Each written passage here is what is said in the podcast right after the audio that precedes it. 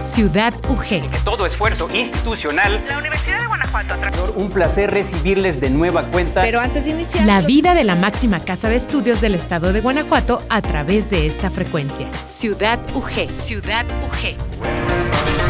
Con Hugo Gamba. Con Hugo Gamba. Bienvenidos.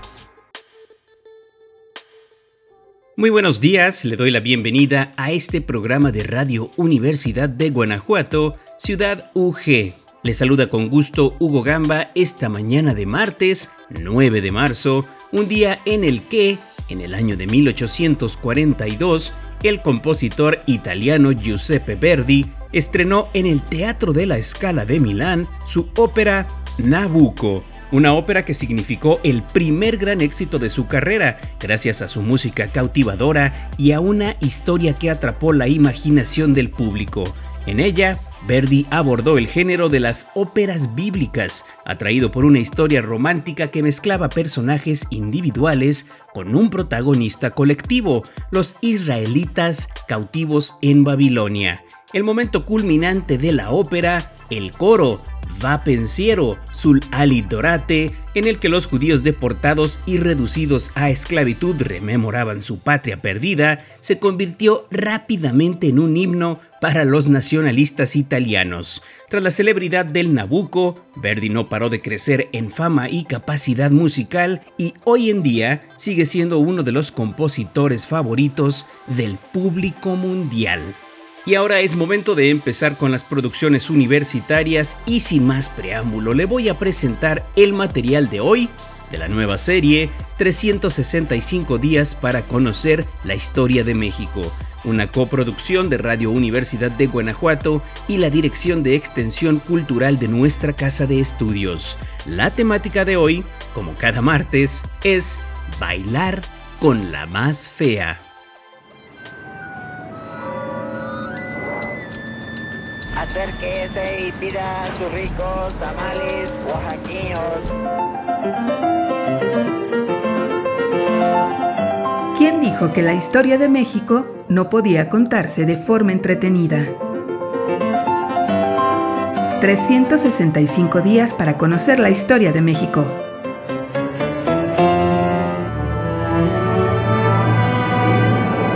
Martes.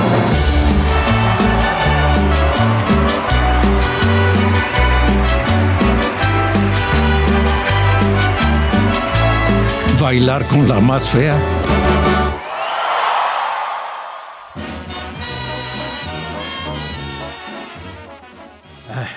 cartas cruzadas.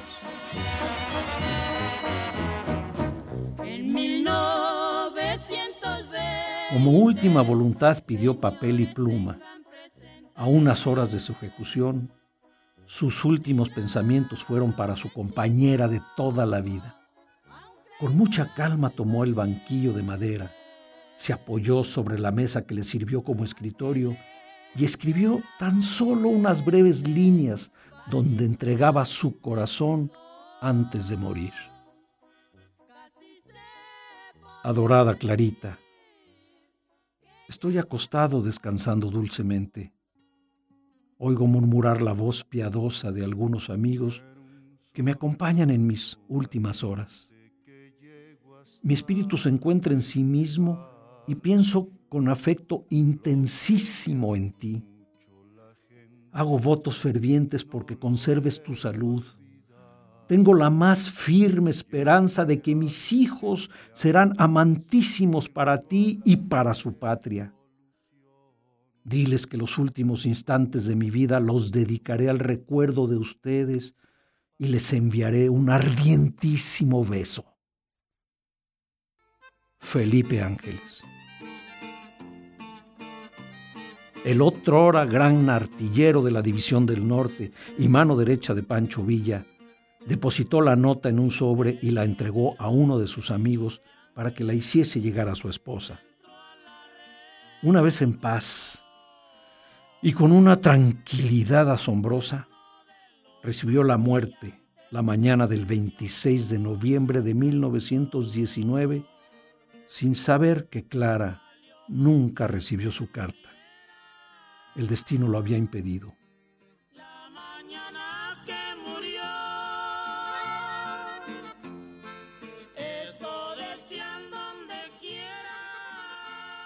En los momentos en que Ángeles se encontraba en manos de sus enemigos, la salud de doña Clara Kraus estaba muy quebrantada. La familia pensó que no era conveniente notificarle que su esposo, el general Felipe Ángeles, sería pasado por las armas. Los médicos la habían desahuciado. Consciente de su agonía, pidió papel y pluma para escribir también una última carta a su marido. Sus últimos pensamientos también serían para su esposo. La carta era una despedida.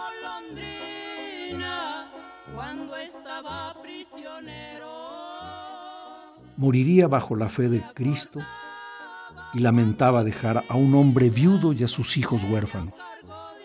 Su única preocupación era el cuidado de la familia que ponía en manos de su esposo.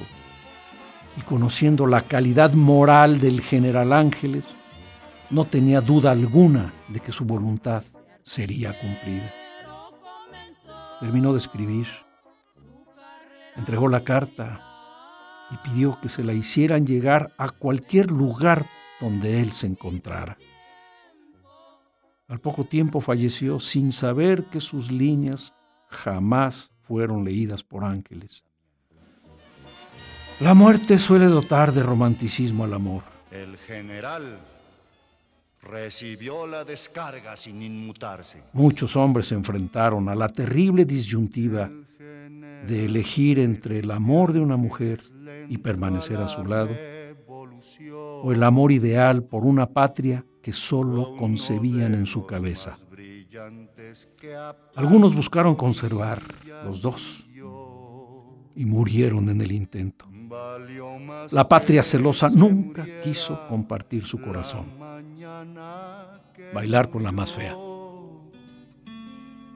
Y eso decían donde que era, y eso es lo que digo yo.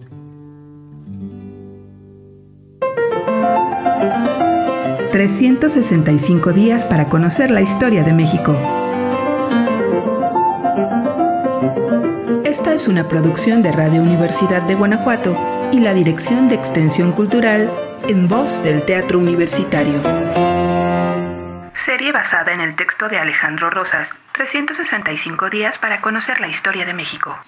Regresamos después de escuchar este pasaje histórico conmovedor que Alejandro Rosas tituló en su libro como Cartas Cruzadas. Y ahora vamos con algo de música, algo del grupo norteamericano REM y la canción elegida de las muchas canciones muy muy buenas con las que cuentan es It's the End of the World as We Know It and I Feel Fine. La canción fue incluida en su versión original en su disco Document de 1987, así como en la compilación Efónimos que salió a la venta apenas el año siguiente. Como sencillo, alcanzó el lugar 68 en la lista de Billboard en los Estados Unidos y en el Reino Unido llegó al lugar 39. A pesar de su lugar en las listas, bueno en lo general, pero un poco modesto para una banda como REM, It's the End of the World as We Know It and It Feels Fine sigue siendo una de las canciones más populares del grupo alrededor del mundo.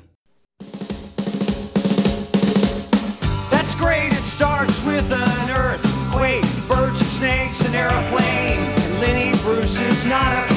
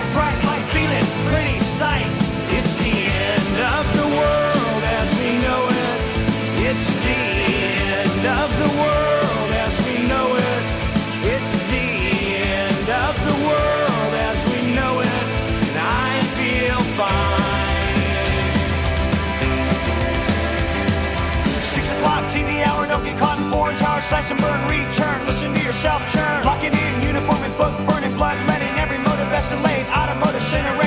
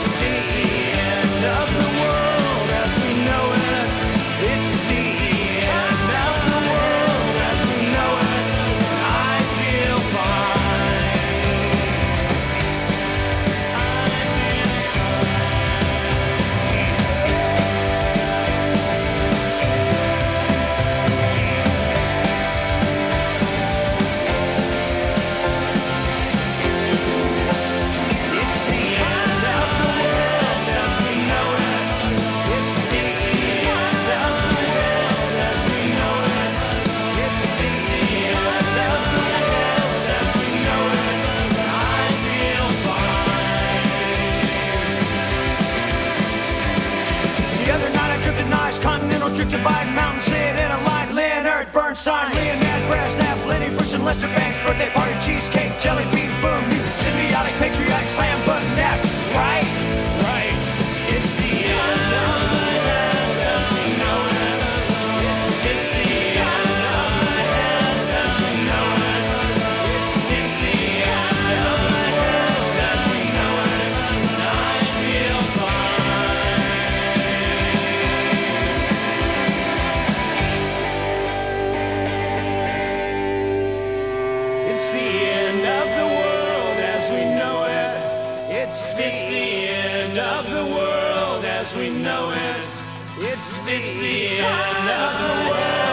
world as we know it. And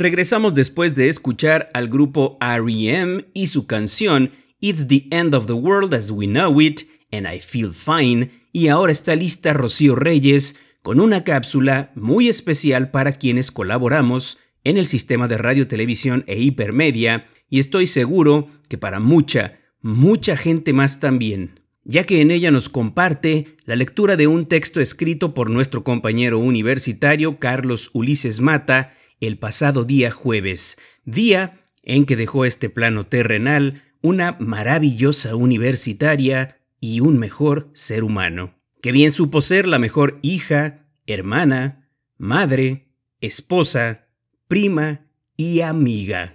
María José Vázquez Trueba. Adiós a Marijó Vázquez Trueba. La antología de Spoon River, el extraordinario libro de poemas de Edgar Lee Masters que admiraron Jorge Luis Borges y Juan Rulfo nos da, entre otras, una perdurable lección. Ni en la vida, ni mucho menos en la muerte, existen las personas anónimas y sin una historia importante que contar. Así las cosas, a quienes entendemos eso y seguimos aquí, sobre todo en estos tiempos, nos toca por lo menos inscribir nombres sobre las lápidas y redactar epitafios, contar lo que sepamos de cada persona viva y recordar a quienes se van. El jueves 4 de marzo murió en la ciudad María José Vázquez Trueba, a la ofensiva edad de 40 años. Más insensata aún si recordamos que tenía un hijo y una hija preciosos con quienes les encantaba jugar, un marido que parecía su novio, una madre y un hermano simpaticísimos, y cientos, no es una mera frase, cientos de amigos. No podría ubicarme entre quienes, en medio de estos cientos de amigos, fueron sus cercanos, pues solo la traté con una azarosa regularidad a lo largo de 12 años. Aún así, siento que cumplo una parte del deber mencionado arriba al asentar aquí cuanto supe y admiraba de ella. Admiraba de Marijo que no supiera ser soberbia y justo al contrario, que tuviera una facultad como innata para ser generosa. Comer en su casa un pozole verde o trabajar a su lado en una oficina, ¿les puedo ayudar en algo? preguntaba siempre. Me dieron repetidas ocasiones de observarlo.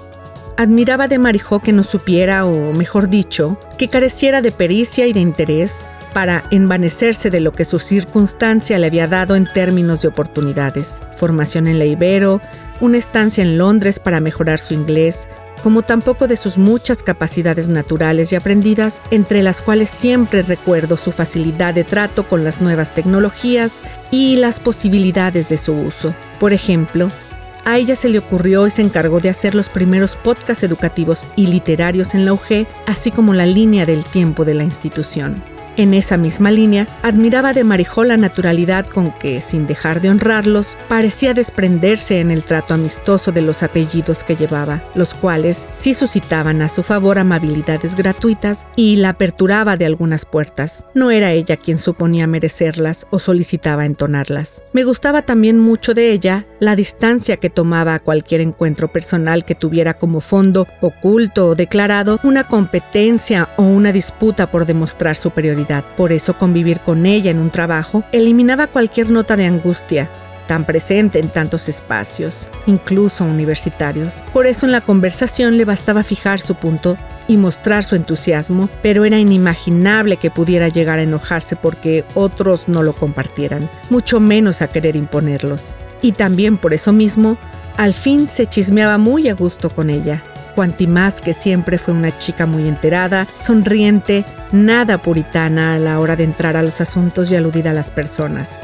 Veo que he dicho poco y quiero concluir con todavía más poco aún, como un emblema que curiosamente la representa muy bien. Hay en la casa de Marijó un árbol plantado entre la cocina y el comedor, cuya altura recorre desde el fondo de la planta baja hasta encima del segundo piso. Insisto, el árbol está adentro como en el título del último libro poético de Octavio Paz. Y claramente no está ahí por una extravagancia de la pareja Lara Vázquez, sino por una razón más simple, porque el viejo Pirul ya era mayor cuando ellos llegaron a ese terreno y al concebir su casa familiar, una de las emociones mayores que tuvieron fue la de construirla alrededor del largo tronco y la abierta copa. Hoy, que se ha ido Marijó, adquiere para mí la imagen de ese árbol suelto, vibrátil, de femenina frescura, formas caprichosas y siempre verde, plantado en el corazón de su casa. Y ocurre incluso que me topo con dos versos de Alejandro Aura que imagino están siendo dichos por ella.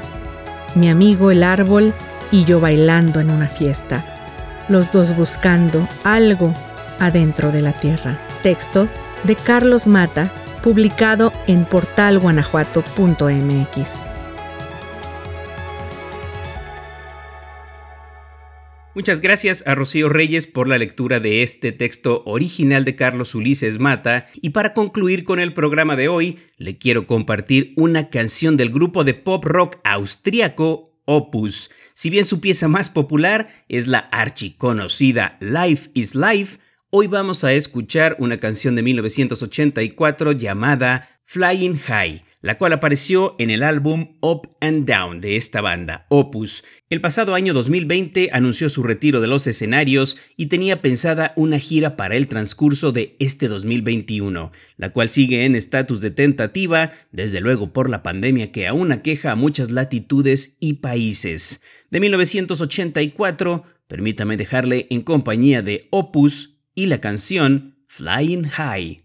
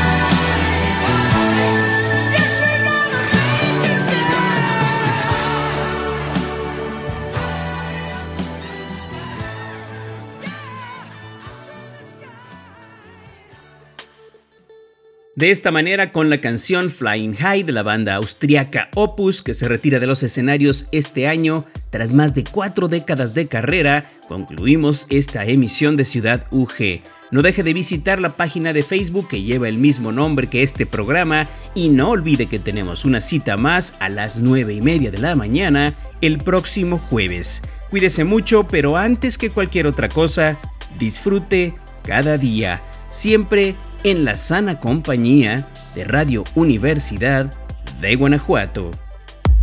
Hasta aquí la emisión de hoy. Gracias por acompañarnos. Nos escuchamos en la próxima emisión de Ciudad UG. Ciudad UG. La vida de la máxima casa de estudios del estado de Guanajuato a través de esta frecuencia. Ciudad UG. Ciudad UG. Con Hugo Gamba. Hasta la próxima.